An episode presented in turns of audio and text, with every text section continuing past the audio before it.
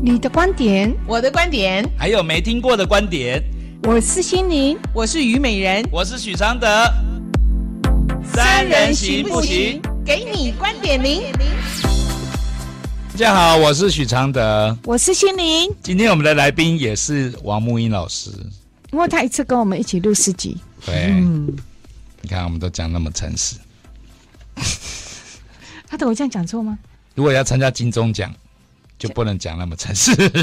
哦，反正我们也不会中奖。哎，今天的 所以没有关系。今天的那个这个主题哦，其实是一个很流行的主题，就是外遇。对呀、啊。哎，我觉得这个时代的外遇哦，女生的外遇真的是女性外遇的时代呢。因为女性经济条件变好了，然后呢，可以遇到有魅力的人，出差的机会变多了。嗯，所以呢，他们就会掉进跟以前男生会遇到的外遇的环境是一样的。嗯，然后所以，然后呢，可是最大的不同哦，女生外遇跟男生最大的还是有性别上的差异。差别在哪？就是女生的外遇哦，都会很认真、很执着，很想放弃原来的。男生的外遇呢，嗯、反而会更小心，更想办法两边平衡好，不要让有一个地方这样子出错，还出错。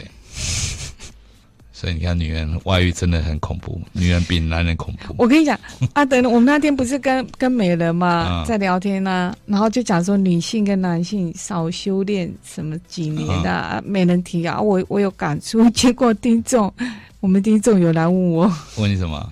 说我为什么这样子讲啊？然后、啊、结果呢？嗯，要我给他一个回答。回复这样，你有回复吗？有啊有啊，我在脸书上有。哦，你怎么回？我要看我手机忘记了，好吧，你去看关点零的粉丝团还是你的粉丝团？关点零，他在问关点零问好。好，今天念一封很长很长有关于外遇的信。好，念完我们就要听音乐了。嗯，没有办法讨论，在第二段才可以讨论。嗯，好，我出轨了，爱上了外面的男人，想和老公离婚，可是老公对我和孩子很好，我不知道是否应该为了一个看不到的未来而冒险离婚。事情是这样的，当初和老公交往时，这位 A 先生就已经在追我，可是因为 A 先生离我太远，我在香港，他在新加坡，我选择了比较近的老公，然后就生子结婚。可是婚后却过得不幸福，我们彼此了解太少，不到两个月就怀孕结婚。哦，我老公大我二十一岁，我们的思想、价值观、文化、性格、性生活等等都有。很大的去差距，平时发生争吵的时候，也总沟通不到一起。后来大家有了默契，就是不要再多说什么，因为彼此都知道，两个思想的人再怎么沟通都是在讲废话。以前我可以拒绝外面的诱惑，因为我知道，就算老公在某方面不好，可是他对我还是很有责任心，家庭也都顾得很好。所以原则性的错误我都不可以犯，而 A 先生从认识到现在，他一直都不肯放手，追随了我七年之久。每次 A 来到我的城市，总会告诉我，我知道他的意思是想见我，可是我都拒绝了。但是免不了心里会有动摇，因为我很少有男人可以为了一个已经结婚的女人追随七年这么久。最终在去年，我刚好要去新加坡附近的城市出差，我告诉了他，他也买了机票来到我出差的城市与我相会。就这样，我们住了一起六天。在这六天的相处中，我发现原来我们一切都是那么合，爱吃的食物、爱穿的品牌、爱看的电影、消费的观念、价值观念、性的观念都是一模一样的。他的温柔和睿智让我感动到无法再拒绝他的靠近，所以在这个最近的两年里，我们都找了很多借口出差见面。每次的相处都很愉快，平时不在一起的时候，每天都会电话通视讯，不管多忙，他都会抽空回答我。而我也改变了以前爱理不理的态度，对他总是积极回应。我想我是真的喜欢上了他这个人。可是他告诉我，他是不会结婚的人，而且因为他的工作性格，他身边有很多很正的女孩子，他也不会隐瞒我说他身边现在有几个还不错的对象，也许有可能发展看看。我听到这些话，心里是不是会不太舒服？可是我知道我没有办法，毕竟我现在是人妻，我没有资格去管他的私生活。所以我跟他说：“如果你哪天遇到了一个真的爱你，你也爱他的女孩子，希望你好好抓住她，然后告诉我，我会走开，成全你们。”然后他告诉我，就算他以后有了女朋友，他也不想放弃我，因为他想，他找不到一个女人像我这样了解他、支持他。其实写到这里，我的心里很痛。我知道喜欢一个人和爱上一个人，和与一个人在一起完全是不同的意思。也许我是他心里的那个最爱，但却是没办法陪伴在他身边的人。一切只是因为我已经结婚了，还有一个两岁的孩子。现在我头痛了，我真的迷茫了。我不知道我到底是真的爱他这个人，还是爱上和他在一起那种轻松快乐的感觉。我很害怕，如果我和老公离婚了，发现原来老公才是我最爱的人，可那时一切都太晚了。可是我要，可是要我这样一直欺骗着我老公，我心里也很难受。因为我老公虽然走不进我的心，可他真是个很棒的丈夫。我和 A 先生说过，如果我们在一起，以后在一起了，我也不会和他结婚生小孩，不会跟他去新加坡生活。我希望我们彼此有一个良性的空间，一到两个月见一次，或者我去找他，或者他来找我。也许这样子可以让我们都舒舒服服的在一起很久很久。可能我的想法太天真，因为异地恋很少有好结果。但我已经不想去想那么多。我始终都相信一句，就是命里有时终须有，命里无时莫强求。我很信赖上天的安排，不管未来和他会如何，我都感恩，感谢与他拥有过的一切。也许你会问我。已经有了这么随缘的想法，为什么还要来问你怎么办呢？那是因为我在婚姻和快乐里拔河好累。如果我要安稳，我会选择婚姻；如果我要快乐，我会选择 A。有时两者很难双全，我必须要放弃一个。A 曾说过，他说我和你的未来不重要，最重要的是小孩子的未来。我告诉他。小孩子很重要，可是我的幸福也很重要，所以我会抓住你。人就是矛盾，一方面觉得对不起自己老公，一方面又无法抗拒这种让人思念到心痛的感觉，好像我在自虐。A 先生带给我的虽然不是，虽然是虚而不实，可是我真的很喜欢，很喜欢和他在一起的感觉。老公虽然走不进我的心，也过着无性生活。可是，他对我很死心的塌地，很爱我和孩子。请问老师，我到底该怎么平衡这两段关系？该如何正确思考？感恩。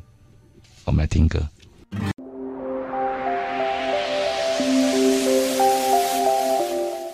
好，我们来听心灵老师来分析一下。嗯，其实哈，人生哈没有全得哈，也没有全失哦。得失得失都是收获哦，而这个收获呢，来自于你的心态哦。你是否有着感恩之心去看待发生关系事件？现在的你是该感恩了，而非还觉得不足哦。否则呢，全盘拿走了就要不回来了。两个男人都给了你想要的，可以了。你不可能在一个人身上能够给给满所有。因为我们自己也没有那么好，具备这么多的好哦，我们自己都给不起人家哦，却要人家都给我们哦，这不是难为别人哦，而是为难了你自己哦，自己都不好意思了哦。上天很恩典你哦，把两个人的好拆成了一半，凑成了一个给你哦，你除了感谢再感谢，我不知道还能有什么想法耶。建议的方法就是满则溢啊，溢出来的溢哦，把这样的幸运分享出去哦，多多去帮助别人，在这个过程，你才能够真正体悟到自己有多幸福，你才能知足哦，你就会不好意思啦。嗯。嗯，意思就是说，你要你要觉得你真的是满满满满满足，的人生才会有这样的烦恼。就 所以满足带来的烦恼就是你这一块。对，啊，就溢出来，就已经很满足喽。这就哎，所以刚刚好，就是日跟月都刚好收到，就好像就是本来一直生不出小孩，突然生一个双胞的龙凤胎，就一直劳永逸了。怎么那么幸运？对呀，可是人呢？如果这个这一刻这么幸运的时候还不知足哦，就全部拿走，就就全部全部哦。觉得化幸福为不幸，或是说他立过关系，他是太有感觉幸福感而有罪恶感。他像我觉得他这里面有罪恶感啊，会啊，人会啊。我看到他这里面有罪恶感，贪心的人一定会有罪恶感。对，因为他想再进一步啊。因为他因为真正的因因为如果贪心没有罪恶感啊，他就会发狠。不是，你知道为什么？他为什么？他因为他后来他想要，我要这个，我要那个。其实他的想法就是说，能不能最好的就是两个斗成一个给他？问题是不可能嘛？对，嗯、有可能啊。有些人就是期望这种渺茫的可能呢、啊。我看到的可可能是另外一个、嗯、一个方向，因为我觉得如果他两个都很很很喜欢，都想要，没有造成困扰，他就点点讲三花公婆，他就。不需要公开了嘛？不需要求救了嘛？他现在就是说，他这里讲说，我该如何平衡这两段关系？嗯、肯定就是说，他在里面有尝到好的，也有尝到怎么样，可是他不知道怎么取舍。这时候我我我我后来有个灵感来哈，我真的觉得说，这个部分如意思就是说，我常会将将心比心，就是玩玩看，就是假如我是你，我在这个处境，我是什么样的动机，我会产生这样的一个状态？那我遇到这个状态之后，我要怎么处理？这样子、嗯、好，那我就。角色扮演啦，就这样想想看啦。如果我是他，有这样的个情形，我觉得第一个，首先我不会有这种情形，一个反应，嗯、因为我一开始我就一直很清楚，我脑袋里就有个概念，就是任何东西一定就是一得一失嘛。嗯、就是说，呃，中国人有句话也是说，两害相权取其轻，两利相权取其重。嗯，就是你一定要先知道什么是第第一顺位。对，那。这个第一顺位很重要了，嗯、那很简单，所以我我一直常常就是有得一定有部分的失去，这是一定的，观念已经有这个，所以我不会觉得说两边都要，反而就是我会用这种观观点来看，所以对啊，如果发生这个事情，那我第一个取最大利益，我个人版的最大利益，嗯、因为每个人意义是不一样，所以还是回到个原点，你知不知道你自己是谁呀、啊？就是说你了不了解自己，了解自己的话，你会很清楚知道要什么，不要什么。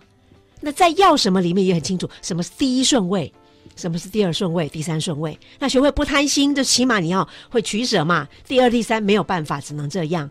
就像人遇到什么什么什么车祸干嘛，我们就举个例子啦，需要干嘛的时候，截肢或干嘛的时候，你到底要保全全怎么样呢？全尸呢？还是没有办法，你就必须要那个，嗯、因为你要那之后呢，你的生命是要继续保。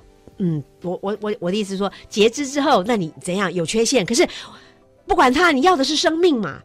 你要的是生命，嗯、所以你愿意截肢嘛？对不对？所以你要看出你要的是什么。嗯、那我就觉得一切反正也都是再把这个焦点再往上再看，再再拉，就像那个望远镜再拉一下，就是哎，这个反正人生是一场戏，我们真正来体验的，嗯，一样，我们就是在里面，我们选择做什么样的自己，嗯，好，我们这样子来来回回几次，我觉得就应该可以找到。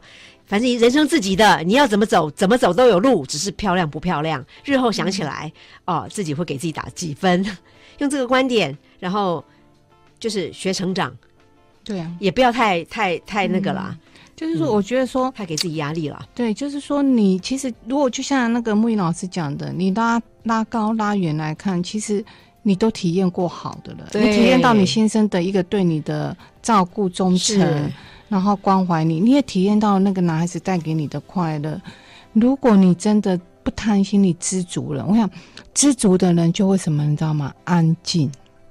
对，知足的人会安静。是的。那你会觉得这两个的发生，你其实你都很安静的去体验，然后体验完，其实你就知道该怎么做。对，真的。对，贪心的人就会跳动。而且人哈，再也不要，我要拿一个，我要这个，对，我要那样，我要这样，然后我想要这个，想要那个，然后就为难我，就什么，你你拿我为难别人，其实你你难为了别人，你其实你自己才真正的为难。你要相信，知足的人都会很安静。你说大德高僧啊，那有些到修行领域到一段层级的人，你会发现他们都很安静。讲对了，真的是，嗯，嗯不会躁动啊。嗯，我觉得会躁动的啊，会很很很慎重的哦，嗯、会很深入的哦，都是假象，都是在欺骗自己的一个手法而已。嗯，因为真正真正的道理是很清澈的，很轻盈的。嗯，不会不会很慎重，嗯，而且很宁静。嗯，不会很严重，不会有那种爱，嗯，不会就是那种什么都没有看到就把它想得很深，不应该是这样。嗯、好，我们来听音乐。好。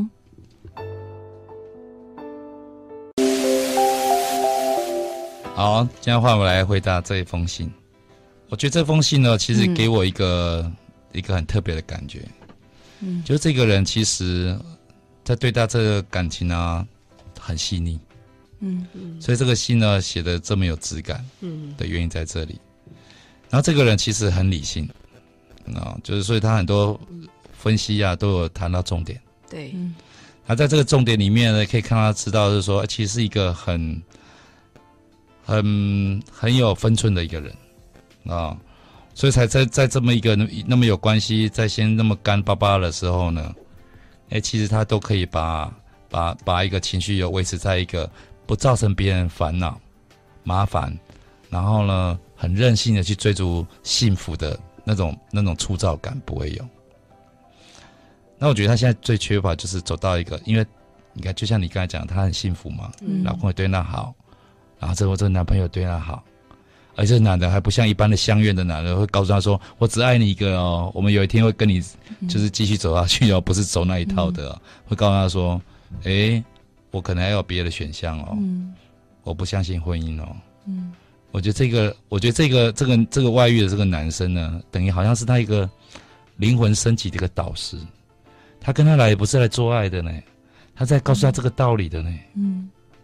是因为他来这个道理，才让他觉得说哇，这么美好啊！如果这个男的哦，是跟一般的其他男的啊，也也也考虑跟你结婚哦，也跟你关系哦，也希望你从那个苦海里面走出来哦。我告诉你，又是人生的另外一个复制凄惨的剧本。那我觉得他现在最后前面两堂都那么美好的课，对不对？他现在现在要走到一个，其实要走到一个谢幕的一刻了。他真的好好谢谢这两个人。我觉得你现在要努力，就是努力哦，走走向一个没有这老公，也没有这个这个男朋友都会感谢的一堂课。如果你能做到这一点哦，我觉得这前面这个幸福和你你你这一个人人生自带来的一些质感哦，会让这一切要变得一个很好的范本，给别人启示。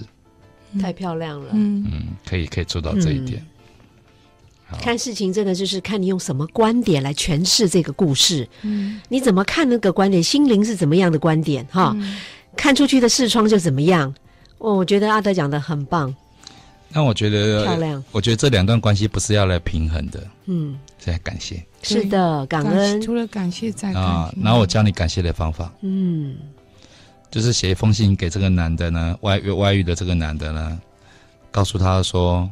啊，谢谢你教我一堂课，把自己要高过婚姻，把自己要高过情人，只有自己这个高过以后，才不会变成别人的依赖。啊。然后再写一封信给老公。啊，你说谢谢他，给他给他给你这个在婚姻里面有那么大的一个安全感，嗯。啊，感恩，就是就就其实其实这一份责任哦，是比爱情哦更有温度的呢，嗯。是，不然的话，怎么可能会跟这个这这个如天上掉下来礼物的外遇呢，去抗衡呢？从感谢以后呢，也许你才有机会脱胎换骨。嗯，讲得好，对，才可能放下，是，才可能就不再去觉得说老公不好。这个人只要有一个优点，其他优点干嘛一定要符合你呢？嗯。就一个人对你负责任，还要长得帅，还会做爱，是这样意思吗？我们自己也没这么好啊！啊、哦，对不对？我觉得我我觉得说这个已经好到都可以跟你爱情相抗衡了。你看这个好有多好？嗯，太漂亮了。对啊，这个观点好感恩，对，感动，哦、听了都感动。反正你运气好，是 质感好。我也觉得这一定是命 命里面的那个结构好。不过不过，我觉得我觉得我觉得你是一个气质很好的，才可以这么细腻的思考跟反省，跟自有分寸。好，我们听歌。好。不是德语，不是德语，是中文的。不只是爱情，还有人性。许常德，德语路。